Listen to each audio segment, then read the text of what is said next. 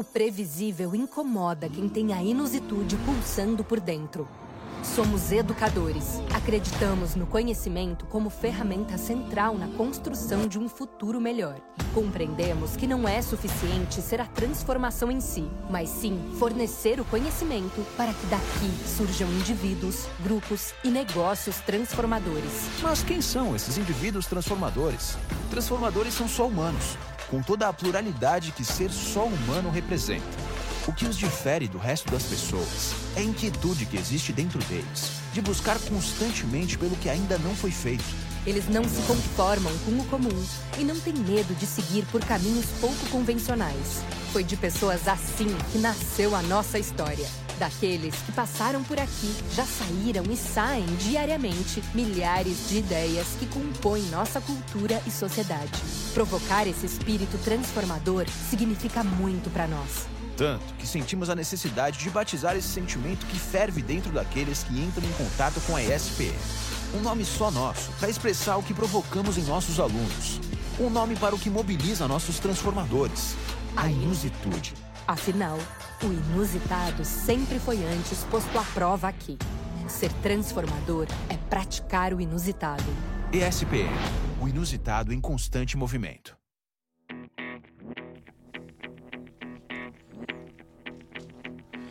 Olá, boa tarde. Eu sou Alexandre Errara e vamos começar hoje mais um programa aqui do CBNI. Hoje vamos conversar sobre a África. A África em pauta aqui com a embaixadora Irene Vidagala, que é chefe interina do escritório de representação do Ministério das Relações Exteriores em São Paulo, o ERESP. A embaixadora também foi embaixadora do Brasil em Gana durante parte dos governos Lula e Dilma. Boa tarde, embaixadora. Boa tarde. Prazer tê-la aqui conosco hoje. Prazer é meu, demorou um pouco, mas cheguei. e também estamos aqui hoje no nosso programa com a professora Denilde Roshacker, que coordena o núcleo de estudos negócios africanos, ah, desculpa, negócios americanos, e vai nos ajudar aqui na entrevista. Boa tarde, professora. Boa tarde. A embaixadora Irene também é professora da SPM, ministrando aqui a disciplina de Country Studies sobre a África e coordenadora do NENAF, Núcleo de Estudos e Negócios Africanos uma entidade aqui da ESPM voltada aos temas relacionados ao continente africano. O NENAF é, bom, pretende desconstruir aí o que pensa atualmente sobre o continente, os, os certos conceitos às vezes equivocados, e estimular alunos a estudar a África contemporânea. A professora Irene também é autora do livro Política Externa como Política Afirmativa, Projeto e Ação do Governo Lula na África 2003 a 2000 seis. Ah, tá no livro ali com a professora Denilde. Aparece ali? Ah, ele vai, vai cortando, daqui a pouco aparece. Daqui a pouco a gente mostra de novo. É, além do DENAF, é, o, o, Centro Brasileiro de Estudos e Negócios Internacionais também tem os núcleos voltados é, para Américas, Ásia, Europa e Oriente Médio. Bem, já passando então a palavra para a professora Denilde, queria que me ajudasse aí hoje a podemos conversar com a embaixadora Irene. Bom, boa tarde, boa tarde, Irene. É super prazer. O Alexandre me deu aqui é, fazer algumas perguntas, mas eu acho que a Irene tem uma experiência aí que é muito grande, não só sobre a política externa brasileira para a África, mas também sobre o continente. E, e aí eu tenho uma questão inicial para porque acho que há um certo não sei se a gente poderia dizer desconhecimento ou até uma visão muito vou usar uma palavra forte, até preconceituosa sobre os países africanos. Mas eu queria que você pudesse nos contar um pouco o que, que é que esses como estão né, esses países, é, como que está o continente, como a gente poderia pensar de forma diferente do que a gente vê normalmente quando se fala sobre a África no Brasil. Um prazer estar aqui, obrigado aos que me convidaram, em, em especial agora a, a professora Denilda, uma amiga. É, eu, eu acho que o importante é a gente definir quem é o nosso público que está nos ouvindo hoje. Se a gente está sendo, está tendo como ouvinte qualquer pessoa com mais de 30 anos, ela já vem com a cabeça feita de que a África é a terra da pobreza, cheia de criança com né, é, mosca na barriga. É, foram pessoas que vivenciaram uma história da guerra de Biafra na África, as secas dos anos 80, 90 no continente, e toda uma construção a acerca de uma África que estava passando por um processo do final da descolonização dos anos 60. Se a gente olha para um público que está na casa dos 20 anos, 25 anos, e que é um público que já começou a se antenar com o mundo no século 21, a gente está falando com gente que está percebendo outros componentes. Ela tem outra mensagem a propósito da África. E é essa África, quando eu falo da África contemporânea, e desse meu público.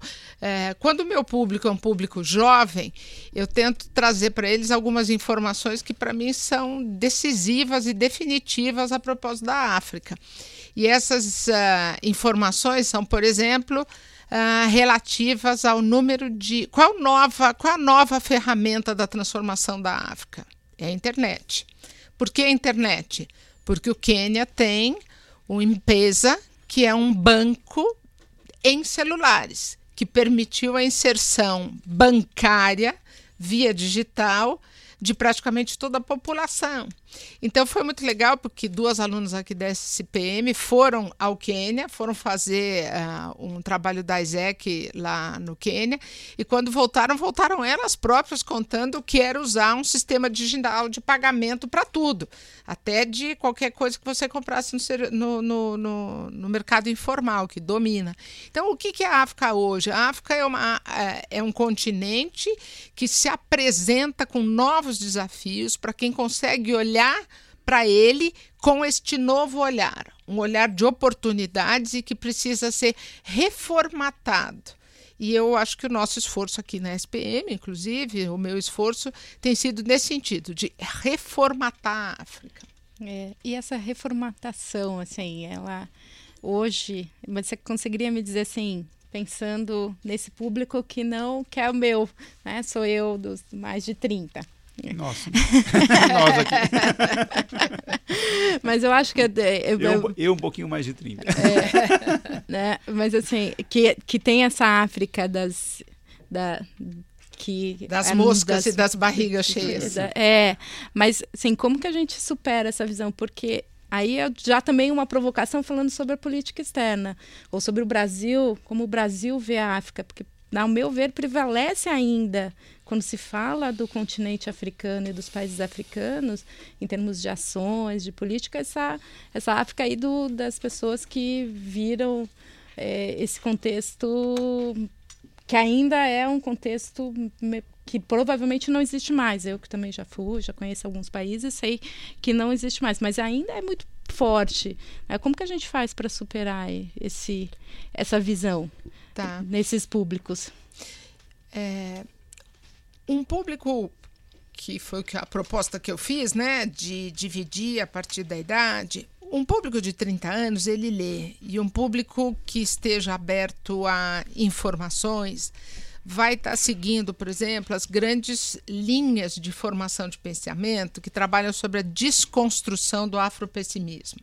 O afropessimismo foi uma corrente teórica que se desenvolveu teórica com um impacto político muito grande na política externa internacional, na política mundial, ele se construiu esse afropessimismo ao longo, sobretudo da década de 90, a partir do fim da Guerra Fria, quando a África fica o Deus dará, saem europeu, saem, enfim, sai Ocidente, sai Leste, sai Oeste, a África fica a sua própria sorte e aí você começa a realmente observar eh, do ponto de vista militar os confrontos abertos que eram impossíveis durante o período da Guerra Fria, e, você, e, a, e a gente observa no continente também o problema associado às dívidas do continente africano e a todo o programa de reajuste econômico pautado pelo FMI.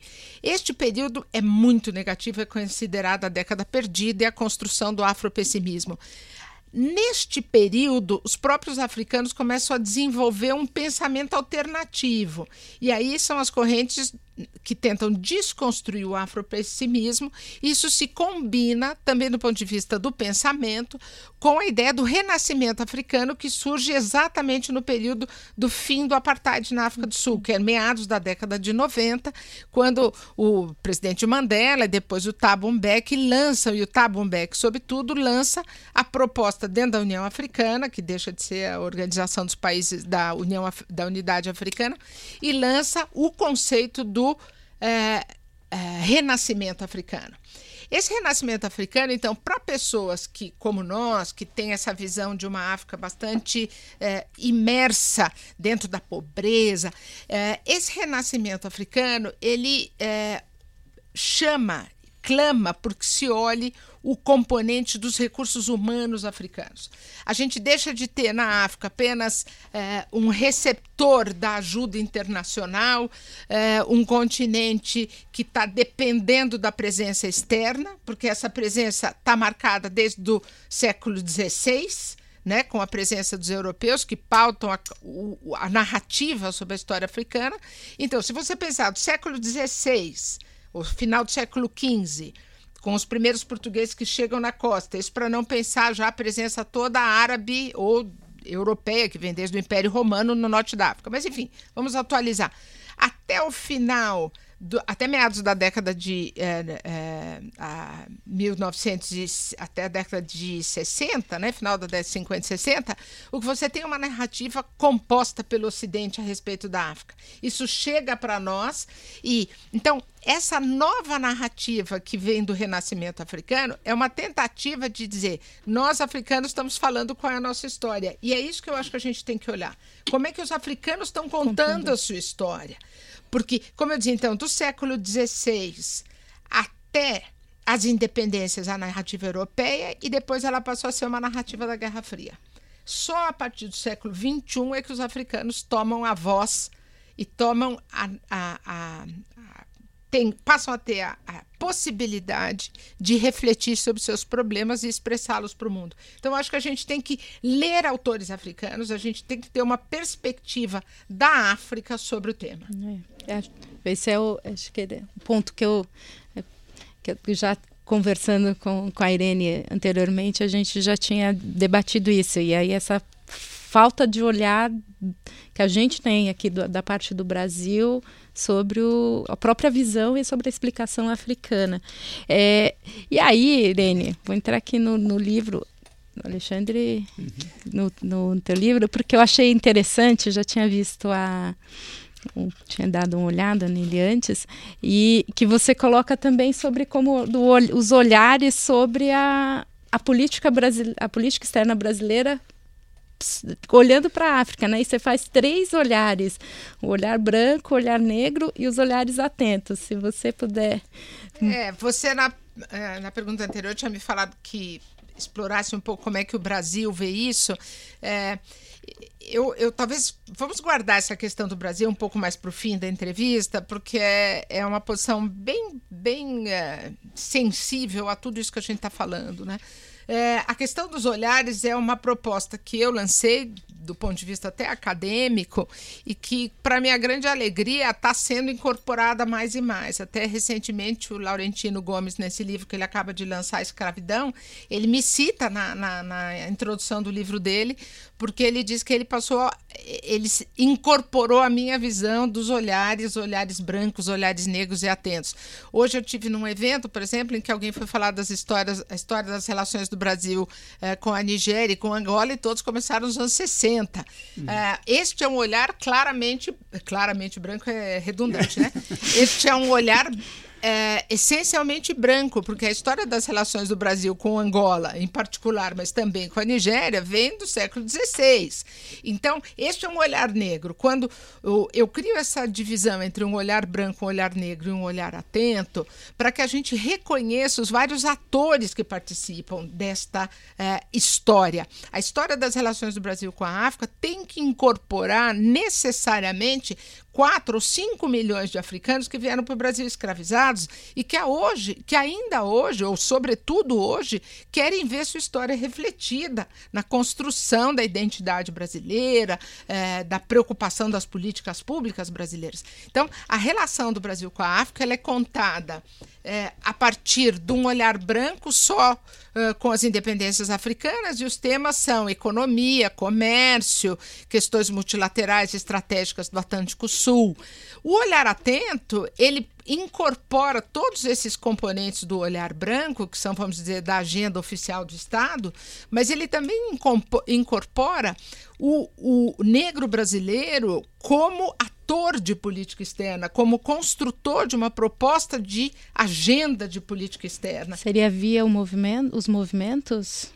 Não só via movimentos negros, mas não só, porque uh, eu digo nesse livro que já foi mencionado aqui, eu falo que a política externa pode ser um instrumento de ação afirmativa. E quando eu digo isso é como é que os instrumentos de política externa podem servir para a promoção da igualdade racial. Um exemplo claro que eu digo é, é, se nós tínhamos, porque agora não temos, né? Mas se nós tivemos durante tanto tempo linhas de crédito do BNDES para atuar, por exemplo, em países africanos, se você tem uma linha de crédito de 100, você pode perfeitamente utilizar 10% dessa linha de crédito para impulsionar negócios de empresários negros. E não é o movimento negro, é a organização dos, uh, dos movimentos do empresariado negro. Aí o ministro, um ministro, quando eu entrevistei um ministro do governo Lula, e estou falando do período que a África era uma prioridade, que se criou a CEPIR se aprovou a lei da, da introdução dos cursos de história da África. É, enfim, estou falando de um governo bastante sensível. E eu perguntei se. Eu estava escrevendo meu livro e tava, perguntei se havia propostas para que missões de empresários negros fossem levados à África. Então o ministro me disse: empresário brasileiro não tem cor. É, fica bastante difícil você atuar como política de ação afirmativa quando você não reconhece é, questões que estão muito uh, pungentes, né? Então, Uh, os meus olhares são esses: são uma tentativa de incorporação dos múltiplos atores e a percepção dessa complexa relação entre o que é branco e negro na relação do Brasil com a África. Tá. E posso. E olhando a, aí a pergunta do outro lado, Irene, você que tem uma experiência de ter conhecer muito vários países, como que eles nos olham? Qual é, qual é a forma que é? Que porque assim tem a narrativa você falou dessa nova narrativa da própria do dos próprios países é, africanos.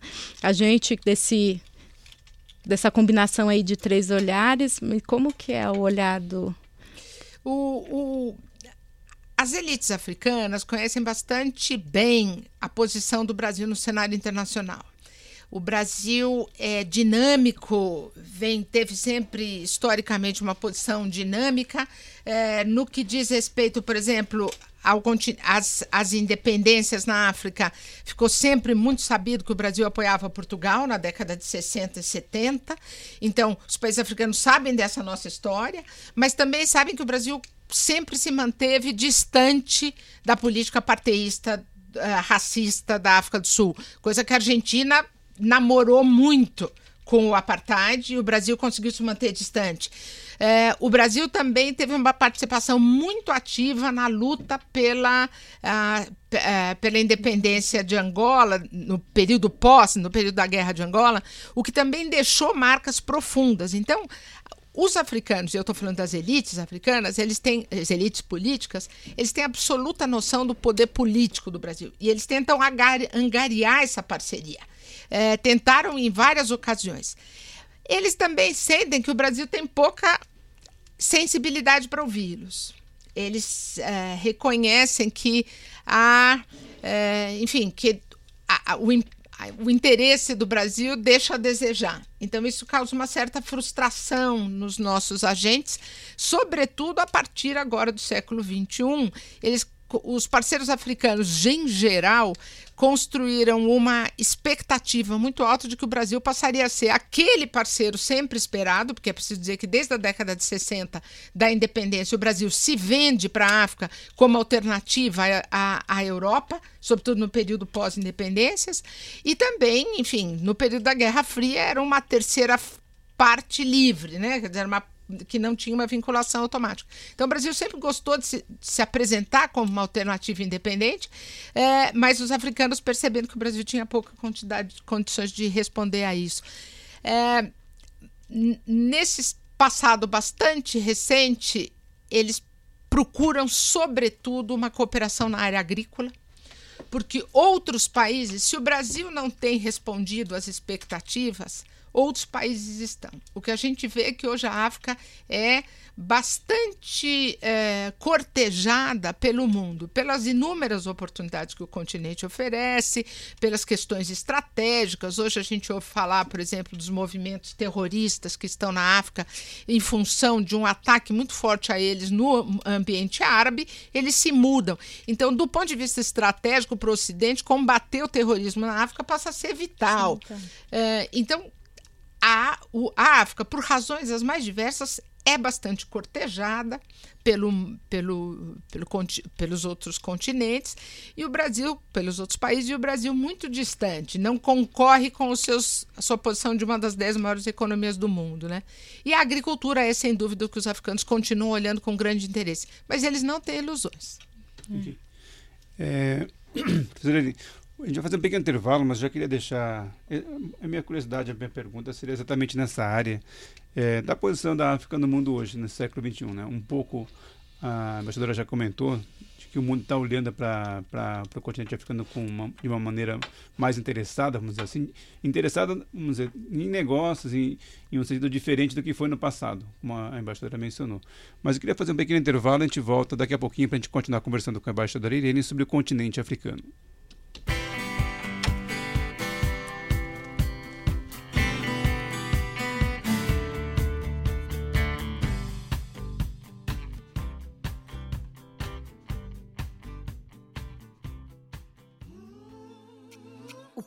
Previsível incomoda quem tem a inusitude pulsando por dentro. Somos educadores. Acreditamos no conhecimento como ferramenta central na construção de um futuro melhor. Compreendemos que não é suficiente ser a transformação em si, mas sim fornecer o conhecimento para que daqui surjam indivíduos, grupos e negócios transformadores. Mas quem são esses indivíduos transformadores? Transformadores são só humanos com toda a pluralidade que ser só humano representa. O que os difere do resto das pessoas é a inquietude que existe dentro deles, de buscar constantemente pelo que ainda não foi feito. Eles não se conformam com o comum e não têm medo de seguir por caminhos pouco convencionais. Foi de pessoas assim que nasceu a nossa história. Daqueles que passaram por aqui, já saíram e saem diariamente milhares de ideias que compõem nossa cultura e sociedade. Provocar esse espírito transformador significa muito para nós. Tanto que sentimos a necessidade de batizar esse sentimento que ferve dentro daqueles que entram em contato com a ESPM. Um nome só nosso para expressar o que provocamos em nossos alunos. Um nome para o que mobiliza nossos transformadores: a inusitude. Afinal, o inusitado sempre foi antes posto à prova aqui. Ser transformador é praticar o inusitado. ESPM o inusitado em constante movimento. Olá, estamos de volta com o programa de hoje, conversando aqui com a embaixadora Irene Idagala, que é, é autora do livro Política Externa como Política Afirmativa. Projeto e ação do governo Lula na África 2003-2006. E, bom, no primeiro bloco conversamos já sobre vários assuntos e terminamos aí é, perguntando para a embaixadora um pouco sobre a posição da África no mundo, os interesses do mundo sobre a África. É, essa pergunta é a mais importante hoje, né? Por que, que a África conta, né? O que, que interessa? É, há uma resposta óbvia que tem a ver com o tamanho da África e a sua riqueza. Uhum. Então a África não interessa hoje, ela interessou sempre ela sempre foi um, um espaço de passagem e teve um papel uh, importantíssimo ao longo da história. Na história mais recente, enfim, o próprio período da, da escravidão, do tráfico negreiro, foi essencial para a formação de um período histórico, de, de, um, de uma fase da economia no mundo ocidental, na Europa. Mas hoje, enfim, hoje o interesse pela África está vinculado, claro, à continuação do, da sua riqueza. É, por exemplo, hoje gás é um está brotando gás em território africano como brota água aqui na terra do, no Brasil nos dias de chuva.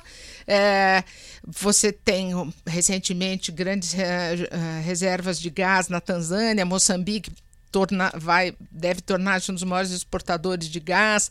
É, isso porque todo mundo sabe de petróleo, mas petróleo é uma fonte suja de energia que vai sendo substituída. É, você tem, na área de minérios, a África é uma potência.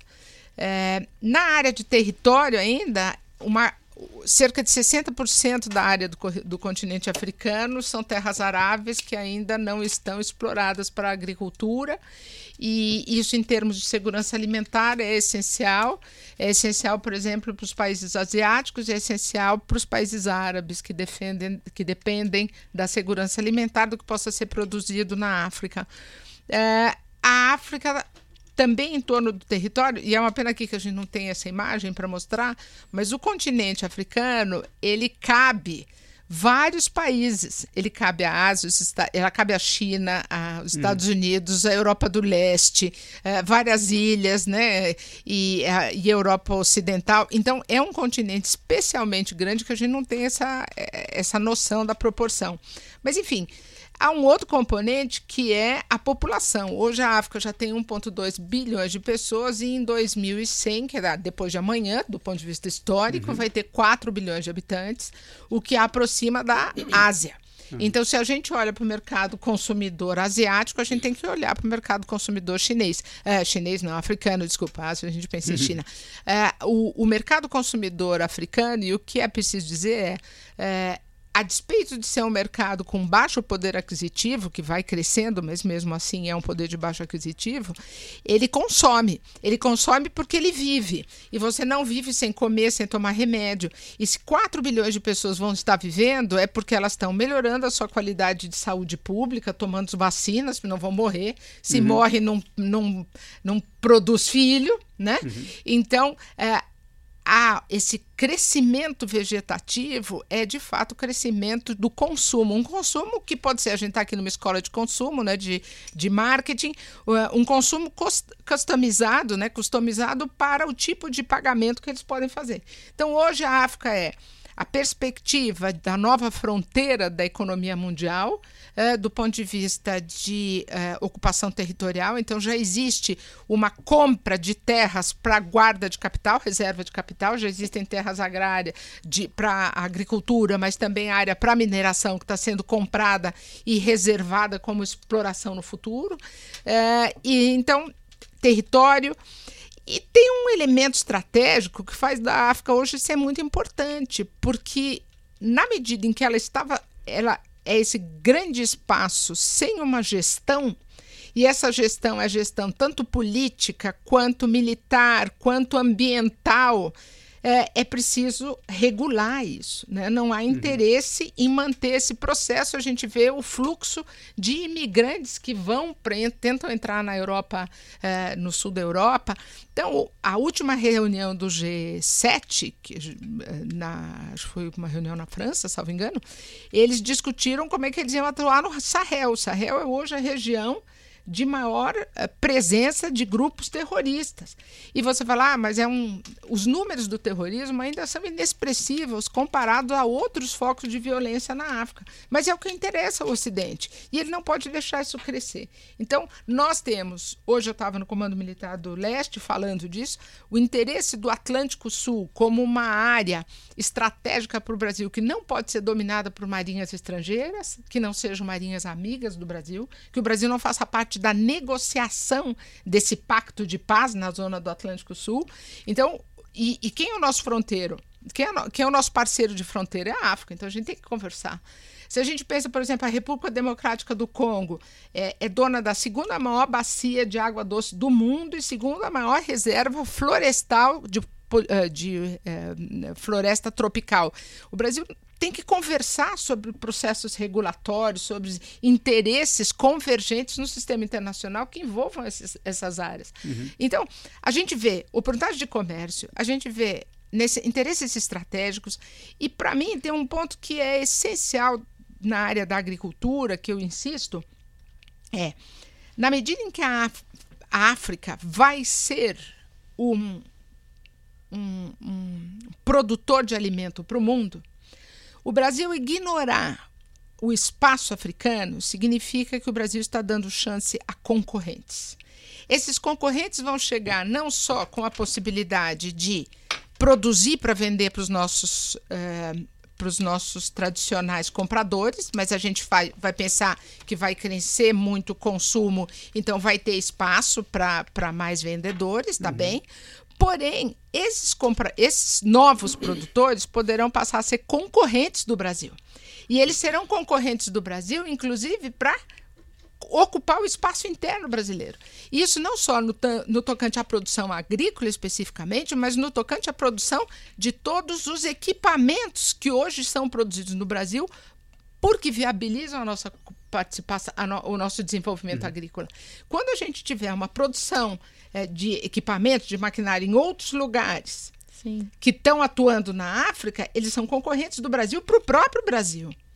Então, eu, eu vejo que na área agrícola, onde o Brasil é a maior potência em termos de agricultura tropical do mundo, a gente desconsiderar a África significa que a gente está criando um potencial concorrente no prazo de 40, 50 anos. Então, acho que estrategicamente nós não estamos olhando para os perigos que podem advir dessa nossa fronteira africana. E nós tivemos algumas experiências históricas, da né? borracha, cacau, bom, e aí por aí vai, uma lista de de produtos. O próprio café, que nós somos exportadores, mas temos aí um problema de concorrência com a Colômbia, com a Alemanha, né? Então, não podemos descuidar, sim, com certeza. Professor Denilton? É, não, dentro dessa lógica, Irene, do que você colocou sobre esses, essa visão e esse concorrente aí pensando do ponto de vista acadêmico, né? Sei que sei que tem uma posição que se, se, da, da questão de como, como diplomata, mas pensando do ponto de vista acadêmico, do que você estudou, assim, é, essas iniciativas, a gente já tomou iniciativas anteriormente, né? E aí hoje a impressão que dá e é que a tua fala também é que a gente ou, ou a gente está desconsiderando esses perigos, ou essa, ou não teve o, o que e aí volto para também uma visão que você colocou antes, que é ah, os, os africanos têm uma certa decepção com a, as políticas ou com as ações que o Brasil fez e houve essa descontinuidade. Então, é, é o, a, foi um resultado das nossas, da, dessa descontinuidade, e aí hoje a gente não, não tem um, um perdeu ou está perdendo o espaço que a gente criou, ou, ou é porque a gente tem uma visão pouco estratégica da África assim, é, é, eu não sei se eu te consegui te colocar numa situação de que mostrar, mas é, é, é, o, qual que é o resultado e qual que é a mecânica desse processo? É da nossa visão? Aí eu volto para a pergunta inicial, é a nossa visão sobre a África que nos impede de ver esses, é, esses potenciais de ganho ou é porque os, em termos de políticas a gente não conseguiu avançar de fato?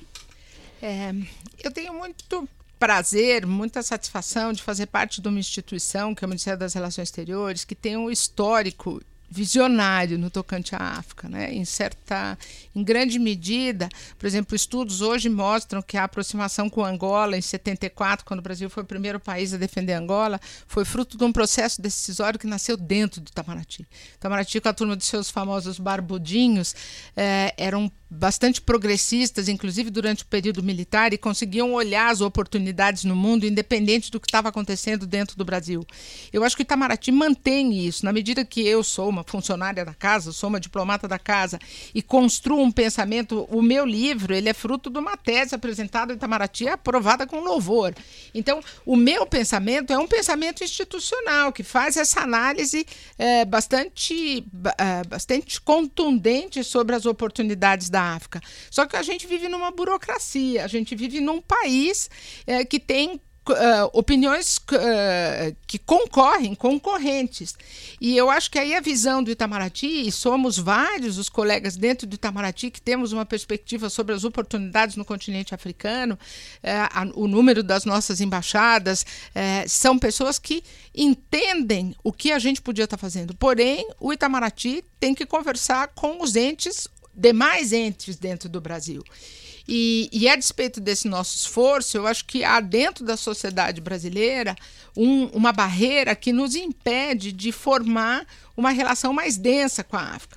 Foi muito interessante que quando eu estava estudando, e hoje eu vejo que isso começa a mudar, recentemente eu tive numa na, numa celebração de 60 anos da cooperação do Brasil com a, com a JICA, eh, né, com a agência japonesa, e eu ouvi um representante do Senai falando do interesse do Senai em estar atuando em ambientes internacionais. Isso é muito novidadeiro, porque até 10 ou 15 anos atrás, você perguntava para qualquer agente de cooperação e falava: por que, que você está atuando na América Latina, na África? Ah, porque o Itamaraty pediu. Então, o, a força de convencimento do Itamaraty não pode ser suficiente. Precisam ser os vários atores e agentes dentro da burocracia, dentro do Estado brasileiro, a entender essa, esse novo papel. Por mais que o Itamaraty queira apresentar uma visão, são todos os setores que têm que entender isso. E eu acho que há uma carência dessa percepção estratégica nos outros setores do Brasil. É, isso é uma pena. Posso só te colocar? Será que essa estratégica também não está na academia, inclusive? Acho que a crítica aqui também é para nós. A gente estuda pouco a África, né? E conhece, conhece pouco. Aí você falou, olha, vamos ler os autores africanos, mas é, também se debate pouco do ponto de vista acadêmico, né? Por exemplo, até quem estuda no Brasil, a gente estuda a história do pensamento econômico, né? Todo mundo estudou Fernando Henrique Cardoso, Cepal e Prebisch tá? É uma coisa que na nossa geração, que a gente estava falando, todo mundo sabe o que é isso. Gente, junto com a CEPAL, havia a ECA, Economic Commission for Africa, que tinha Samir Amin, que era uma referência para o Prebisch. Quer dizer, você tem autores africanos que são referenciais na produção de conhecimento no sul global, no que hoje a gente chama sul global. Então, eu acho que há um desinteresse geral dos atores brasileiros, há um desinteresse é, que este desinteresse, que eu acho que a gente já está caminhando para o fim da entrevista, né? Que chega no ponto que para mim é mais duro. Estou trabalhando há 34 anos no Itamaraty, dos quais 28 exclusivamente com Brasil e África, eu já pude alcançar, observar vários momentos dessa relação e tentar entender por que, elas não progridem. Sobe e desce, quer dizer, aquela coisa muito cíclica, inclusive durante o período Lula, é, que depois também cai. É claro, existem múltiplas razões, porém, a razão que para mim me parece mais é, forte e que é a única que singulariza o Brasil com relação a tantos outros parceiros que estão olhando para a África com grande interesse é a questão do racismo estrutural no Brasil. Eu tenho dito recentemente, isso é uma posição exclusivamente minha, não tem nada a ver com a posição do, oficial do Itamaraty. Nos meus estudos, eu estou convencida pela minha experiência que o Brasil, da mesma forma como o racismo estrutural compromete a nosso, o nosso vigor como sociedade, o nosso racismo estrutural se projeta sobre a África. A desqualificação histórica ao longo de 350 anos de importação de nativos africanos para o Brasil para trabalhar como seres não humanos, num regime de escravidão, fez com que, passados 130 anos, isso ainda não tenha se liberado. O Brasil olha para a África com o mesmo desprezo que olha para o negro dentro do Brasil. Então, eu acho que, por isso, o meu tema do meu livro é política externa como ação afirmativa, porque eu entendo que a gente precisa olhar para a África não como o que, que a gente vai dar para a África, mas sim pensar o que, que a África vai dar para a gente, para a gente se livrar desse histórico de subjugar o elemento negro. A África hoje é uma África de referências altamente positivas nas artes, na música, no conhecimento científico, na luta pela sobrevivência. É essa África que nos move e nos tem esse o referencial que a gente tem para dizer eles podem, nós aqui podemos. O Brasil tem várias Áfricas. Eu posso fazer um. Acabei, não é? Mas eu queria que. Eu acho que tem um projeto que a Irene é, coordena que eu acho bárbaro. E se ela pudesse falar um pouquinho, um minuto sobre esse projeto.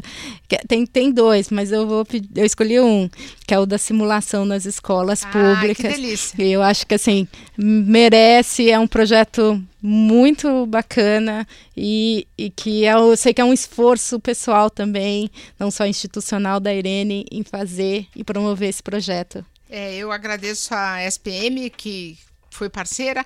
Nós começamos há um ano e meio é, com, no escritório do Itamaraty aqui em São Paulo a levar simulações da ONU para escolas públicas. As escolas públicas não têm esta cultura, não têm sequer o conhecimento do que é. As simulações internacionais de, de órgãos internacionais é, se tornaram muito famosas no exterior e no Brasil nas uhum. escolas internacionais e nas escolas, é, vamos dizer assim, de, de particulares de primeiro nível e a escola pública estava ausente. Então a gente aqui no estado de São Paulo resolveu levar isso para a escola pública. Nós começamos em, no segundo semestre de 2017 com uma escola. Uh, em 2000, não, em 2018, olha só, o tempo é tão pouco que eu já nem me dou conta. No ano passado, segundo semestre de 2018, nós fizemos em uma escola. No semestre deste ano, primeiro, passamos para quatro. Neste semestre, estamos fazendo com oito escolas, com parcerias de universidades. E é muito legal, acho que a Denilda ainda não sabe disso. Uh, uh, Denilde ainda não sabe disso. Uh, nós fizemos uma parceria com o Centro Paula Souza, que vai levar isso para as 242 ETECs do estado de São Paulo. E a gente está tentando criar condições de fazer isso uma política pública. Qual a relevância disso? A o grosso, a, a, a, larga maioria dos estudantes vem de escola pública. E o mundo está totalmente internacionalizado. Você não pode deixar o aluno da escola pública fora desse ambiente de internacionalização. Então, com essa pequena é, proposta de criação de simulações, a gente vê que muito rapidamente a gente consegue esse efeito de mostrar para esses alunos da escola pública que a fronteira do Brasil é muito além é, do seu próprio território. Muito obrigada pela pergunta. E, e também é uma forma de diminuir as barreiras que a gente tem com diferentes continentes. É, eu fico especialmente satisfeita de ver que a grande maioria dos alunos da escola pública são negros ou afrodescendentes. A gente está dando uma. Eu, eu, acredito que isso também é uma oportunidade de levar. Eu falo sobre África para os meus alunos, vejo o orgulho que esses alunos negros que representam países como Nigéria, Angola, eles têm grande orgulho de ser. Eu chego lá e conto para eles e falo de tudo que a África está uhum. fazendo. É muito legal. Então, eu entendo que é uma política de ação social é, que cobre todos os alunos, quer dizer, cobre indiferente, uhum. brancos, negros, enfim, da escola pública, mas que tem um impacto também bastante bom porque dá uma representatividade. Vários alunos negros querem representar seus países, países da, da do continente africano. É muito bom. É. Okay. Bom. bom. Tá bom a conversa, mas infelizmente temos que acabar aqui. bom, é, obrigada, Nenê. Foi um prazer espera aí que a gente tenha tido uhum. para os nossos ouvintes um, uma visão mais é, aprofundada e, e a, inclusive crítica sobre a, a África e a, a relação Brasil-África. Sim, é uma pena que temos nosso tempo estourado, mas a gente tem aí a possibilidade de conversar com um novo programa para a gente conversar um pouquinho mais sobre a África. Quero parabenizá-la pelas iniciativas, pelo trabalho e pela instigação, né? realmente a, a nós aqui, professores da academia, a sociedade de maneira geral, né? a esse conhecimento que é importante. Só para dar um dado que eu considero bastante relevante também, eu fiz um levantamento estatístico dos países que mais cresceram em 2018, que é a última estatística fechada, E dos 20 países no mundo que cresceram, que mais cresceram, tiveram maior índice de crescimento do PIB, ou eram asiáticos ou eram africanos. É. As projeções do FMI para 2019, dos 10 países que mais devem crescer, seis são africanos. Mas, enfim, partem de bases baixas, mas o fato é mas é que tá há oportunidade, e onde há oportunidade, há fluxo de capital com alto risco, mas alta rentabilidade. E só para concluir, como a gente também fala para alunos, eu digo o seguinte: a Embraer olha para o continente africano com grandes perspectivas. 4 bilhões de pessoas voam, uhum. 4 bilhões de pessoas entram em aeroportos. Então, a Embraer é a única empresa brasileira que eu conheço que tem um projeto estratégico para a África. E quando eu era embaixadora do Brasil em Gana, eu recebi três representantes da Embraer vendendo aviões civis e militares lá, nenhum brasileiro. Não existe nas escolas brasileiras, e eu tive em São José dos Campos, inclusive, não existe gente estudando, por exemplo, o mercado de aviação no continente africano. E você vai dizer, não, mas não tem oportunidade? A gente é que não está vendo que tem. Tem gente. Quem eram os vendedores eram franceses, europeus de outros locais, mas uh, brasileiro está faltando. Então a gente tem oportunidade para os nossos alunos de abrir outros mercados, sair do mesmo. Uhum. Obrigada a todos. Obrigado. Eu que agradeço mais uma vez. Agradecemos aos nossos internautas, nossos ouvintes. E convidamos a você que continue acompanhando nossos programas aqui semanalmente do CBN. Boa tarde a todos e muito obrigado.